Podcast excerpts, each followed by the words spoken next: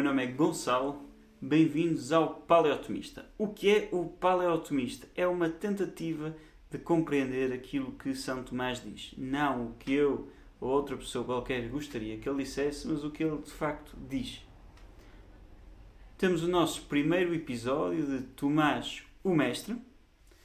Recordando aqui, estamos a tentar compreender a herança que São Tomás deixa para o mundo e para a Igreja. Vamos ver textos de tomistas pós-São Tomás, como são todos, sobretudo os mais contemporâneos.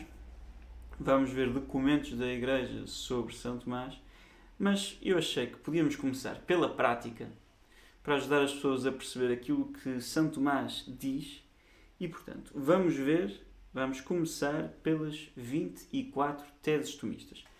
O texto das 24 teses tomistas é um texto cujo, pelo menos o título, é famoso. E vem de 1914. Em 1914, uh, eh, o Papa Pio X escreveu um texto chamado do Doutor Angélico, Doctoris, Doctoris Angelici ou Angelici, dependendo da pronúncia de latim que se queira usar. Um, e neste texto ele diz que, basicamente, nós havemos de ver este texto algum dia num episódio de Tomás, o Mestre, mas o que nos interessa agora é que neste texto o Papa basicamente diz que para uma escola ser católica, para uma universidade poder conferir graus de teologia, para a formação dos seminaristas é necessário ensinar os princípios da filosofia de São Tomás. Ele está a falar de filosofia, não está a falar de teologia. A distinção entre as duas é, é problema para outro episódio. Mas as universidades católicas, para conferirem graus de teologia, devem ensinar os princípios de filosofia de São Tomás de Aquino, os princípios de filosofia tomista, e portanto estas teses chamam-se 24 teses tomistas. Ora, não foi o próprio Papa a definir estas teses, mas no mesmo ano, em 1914, porque o Papa tinha falado nos princípios da filosofia tomista e ele já tinha falado nisso e tinha sido mal interpretado, então nesse mesmo ano saiu um, um documento da então chamada Sagrada Congregação dos Estudos, que chamado os 24, as 24 teses tomistas, que define uh, 24 teses nas quais se sumariam, se resumem uh, os princípios da filosofia de São Tomás. O nome engana, porque o número engana, porque elas estão em 24 teses, mas muitas vezes, se nós formos rigorosos, uma tese terá mais do que uma tese. Mas, bem, dessas 24 teses, o que é que nós vamos fazer agora? Vamos ter um episódio para cada tese. E no final teremos outro episódio de, eh, de fecho, de encerramento, de conclusão. Estas 24 teses, as primeiras 7, 1 a 7, são ontológicas. O que é que isto significa? Ontos, em grego, significa o ser, o ente, e portanto significa aquilo que é. É a área mais geral, mais abstrata, mais difícil, mas também mais fundamental da filosofia. Portanto, pode ser a mais abstrata, talvez para quem vá seguir estes vídeos e estes áudios, vai ser mais difícil de perceber, talvez, mas também é basilar onde se constroem as outras. Portanto, é mais fundamental. São sete. Duas sobre os conceitos de ato e potência, duas sobre os conceitos de essência e existência e três sobre os conceitos de substância e acidentes. Quem já estudou filosofia, quem já teve algum contacto com a filosofia de São Tomás ou de Aristóteles, não vê uh, grande novidade nestas palavras, já as ouviu, para quem nunca teve este contacto. De facto, são palavras estranhas, mas, mas vão ser as primeiras sete teses.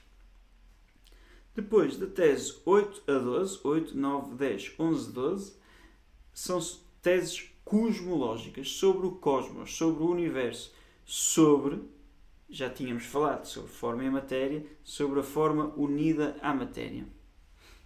Matéria e forma, vão ser as teses 8 e 9. A quantidade, que é uma das características principais da matéria, uh, aquilo que Descartes depois, semelhante àquilo que Descartes depois há de, chama, há de dizer que a propriedade principal da matéria é a extensão, mas a quantidade. A matéria como princípio de individuação e Tese número 12, o lugar. A matéria como circunscrita a um lugar. Eu estou simplesmente a fazer o índice para que possam saber se estão interessados ou não. Mas pronto. Depois, as teses 13 a 21 são teses psicológicas.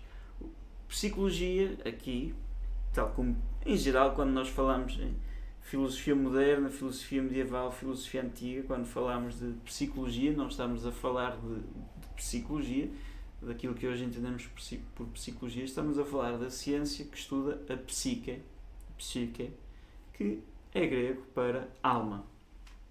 E portanto estamos a falar de tudo o que são seres vivos, porque seres vivos, seres animados, são seres com ânima, com alma. tradicionalmente as plantas, os animais e o homem, claro que nós sabemos que agora são outros tantos, mais, mais do que esses.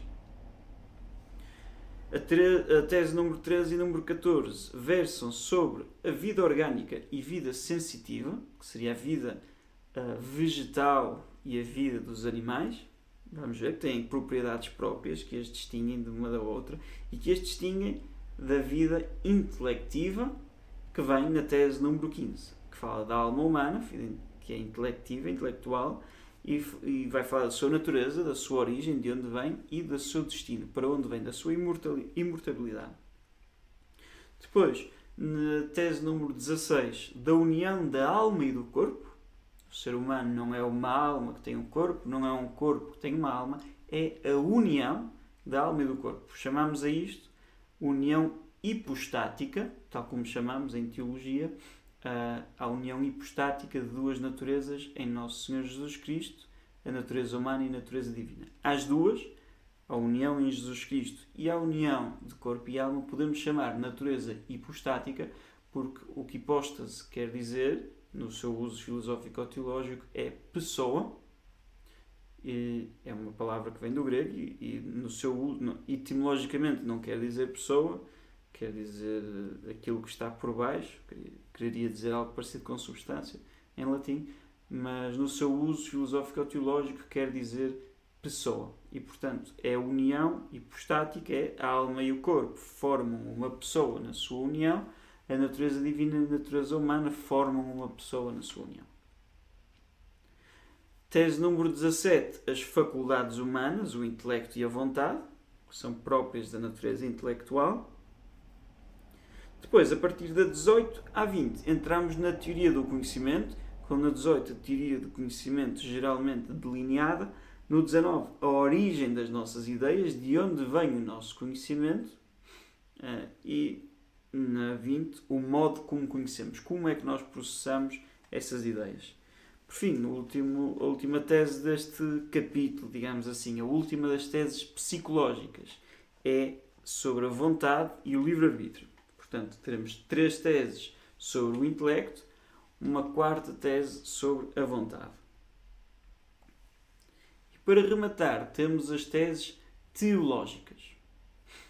Normalmente, quando nós falamos em teologia, estamos a referir-nos à teologia revelada, que é a teologia teo, teos, Deus, logos, razão, portanto, ou discurso, teologia seria o discurso sobre Deus, portanto, a ciência que estuda Deus, assim genericamente, etimologicamente falando. Uh, na verdade, a filosofia compete o estudo de todas as coisas na medida em que são, elas existem e, portanto, podem ser compreendidas, devem ser estudadas. A teologia compreende não apenas o estudo de Deus, mas o estudo de todas as coisas, na medida em que são reveladas por Deus. Isto é aquilo que nós normalmente chamamos de teologia, mas que, rigorosamente falando, seria teologia revelada.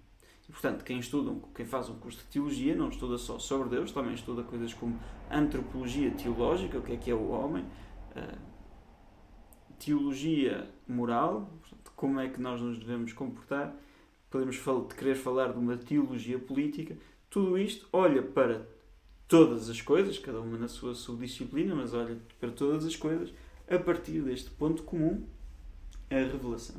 Quando aqui falamos de teses teológicas, não estamos a falar disto, são princípios filosóficos e, portanto, estamos a falar de um olhar da razão natural. Chamamos isto de teologia natural, por oposição à teologia revelada. Revelada, olhamos para todas as coisas com o olhar da revelação das Escrituras, do magistério da Igreja de tradição, da Igreja, e aqui, através de, do simples uso das faculdades naturais, da razão natural, sem qualquer acesso a qualquer revelação, aquilo que nós podemos saber sobre Deus. É isso que é teologia natural, e é isto, e é isso que, é sobre isso que versam estas três últimas teses teológicas. A tese número 22 versa sobre a demonstração da existência de Deus, faz parte da filosofia tomista e, se me permitem o parênteses, da doutrina da Igreja Católica, definida dogmaticamente no Concílio Vaticano I e reiterado no, no,